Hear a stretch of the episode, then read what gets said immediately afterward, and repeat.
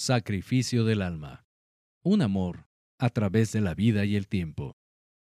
Capítulo 5. La charreada.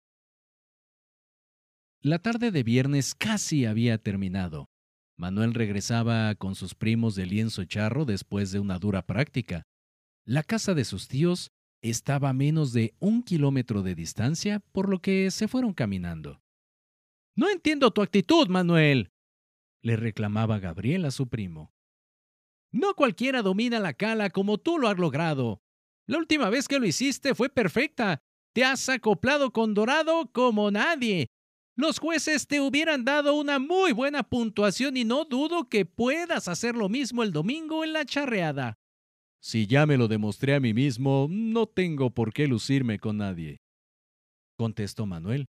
Además, no me lo van a permitir los de la Asociación de Charros y menos los jueces. Eso déjamelo a mí. Y no es cosa de lucirse. Nosotros practicamos para competir, no para lucirnos. Es un deporte donde se necesita la perfección y donde debes demostrar tus avances. En la vida tienes que hacerlo. Siempre estamos en un proceso de superación en todos los aspectos y tienes que demostrarlo. Si no, ¿para qué veniste a este mundo? Tú te vas a recibir como licenciado en periodismo y tienes que demostrar que no solamente lo haces bien, sino porque puedes ser el mejor. No dejes que tu modestia se vea como un complejo y la gente te subestime. Demuéstrales que para ti no hay imposibles. Demuéstrales que para ti no hay obstáculos y la pena. Déjasela a los que no se atreven. Gabriel era muy apasionado y su voz empezaba a subir de tono, por lo que Armando intervino. Es verdad, Manuel. No está complicado. Solamente harás la cala, darás unas vueltas al ruedo, nosotros iremos a los lados como lo hemos hecho, y no harás el paso de la muerte. Pero el próximo año, si practicas, lo podemos intentar. ¿Qué dices? Manuel no lo pensó mucho y apretó los puños para contestarles. Está bien, lo haré. Pero no le diga nada a mi mamá. Me gustaría darle la sorpresa. ¡Vientos, Manuel! gritó Gabriel, queriendo decir eh, bien pensado. No en balde llevamos la misma sangre. Vamos a tomarnos unas cervezas con unas ricas quesadillas para festejarlo. ¡Hija! El domingo, Manuel ya estaba vestido como un auténtico charro. Sus primos le consiguieron toda la ropa y chaparreras a su medida. En el lienzo charro, Mari Carmen creía que sus sobrinos habían acaparado a Manuel y no se le hizo extraño que en las tribunas no estuviera su hijo. La tambora y los mariachis animaban el evento, haciendo bastante barullo. El del micrófono pidió la atención del público y el silencio momentáneo de los músicos para que el maestro de ceremonias diera principio a la competencia. Señoras y señores, la Asociación de Charros de Pueblo Nuevo les da la más cordial bienvenida y recibe con todo nuestro afecto a nuestros queridos compañeros de Piedras Negras para llevar a cabo esta competencia con miras al Gran Congreso Charro a celebrarse en la ciudad de Torreón el mes venidero. Y para empezar, démosle un fuerte aplauso a Manuel de la Asociación de Charros de Narvarte, que nos dará una breve exhibición. Solo les pido guardar silencio en su ejecución. Estaba muy nervioso. Mi corazón latía con fuerza y rapidez, pero en mi mente repasaba todos los movimientos que debía hacer. Gabriel me gritó desde el lugar a donde debía dirigirme y centré mi mente el lugar exacto. Después me gritaría en el momento de frenar, aunque eso ya lo tenía bien practicado. Armando estaba junto a mí dándome indicaciones. La gente miró a un jinete que emprendía la marcha y aumentaba la velocidad de su hermoso caballo bayo. Al llegar a un cuadro marcado en el centro del rondel, el caballo metió sus patas traseras en la tierra, formando olas de arena a sus costados, que al fin dejaron dos profundas y largas marcas que provocaron los aplausos del público. Después, se colocó en el centro del cuadro para hacer los movimientos reglamentarios de la cala. Mari Carmen no lo podía creer. Su hijo estaba haciendo algo que nunca lo había visto ejecutar con su vistosa vestimenta de charro.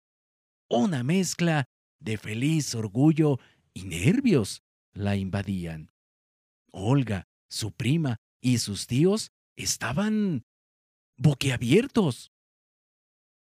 Manuel y Dorado ejecutaban todos los difíciles movimientos a la perfección, así como los giros donde parecía que una de las patas traseras del caballo estaba clavada en el suelo, mientras caballo y jinete giraban como un trompo sin salirse del cuadro marcado.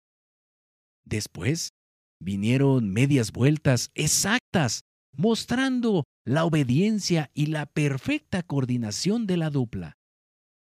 Cuando acabé de hacer todos los movimientos, no sabía si estaba en posición adecuada para emprender la marcha en reversa, y no podía oír muy bien a Gabriel por el ruido de la gente, pero creo que iba bien porque Armando me lo hizo saber.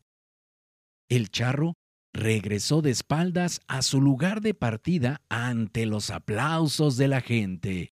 Inmediatamente bajó del caballo para que dos muchachos le quitaran la silla y subieran nuevamente montando a pelo. Manuel se dirigió al ruedo junto con Armando y Gabriel. Comenzaron a dar vueltas a buena velocidad con sus bellos animales. El maestro de ceremonias, que alabó todo el desempeño de Manuel, seguía hablando por los altavoces.